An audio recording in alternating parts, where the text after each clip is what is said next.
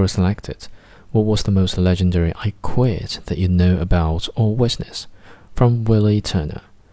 I once worked in a grocery store and the manager was constantly asking people work past their shift end.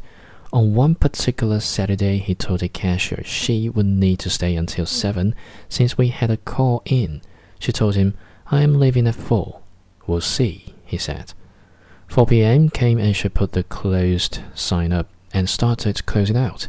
The manager came along, picked up the closed sign, and started directing people to her aisle. She picked up the till and started walking toward the office. If you don't get back here and ring these people up, you are going to be fired, he screamed at her. I am not concerned about you firing me, she said. I quit effective immediately. I refuse to work for someone as incompetent and ignorant as you. Everyone clapped, customers, cashier, and bad boys. She smiled and continued on her way, head held high. He followed after her, mumbling something. After he returned and opened her closed register, I could see his hands visibly shaken.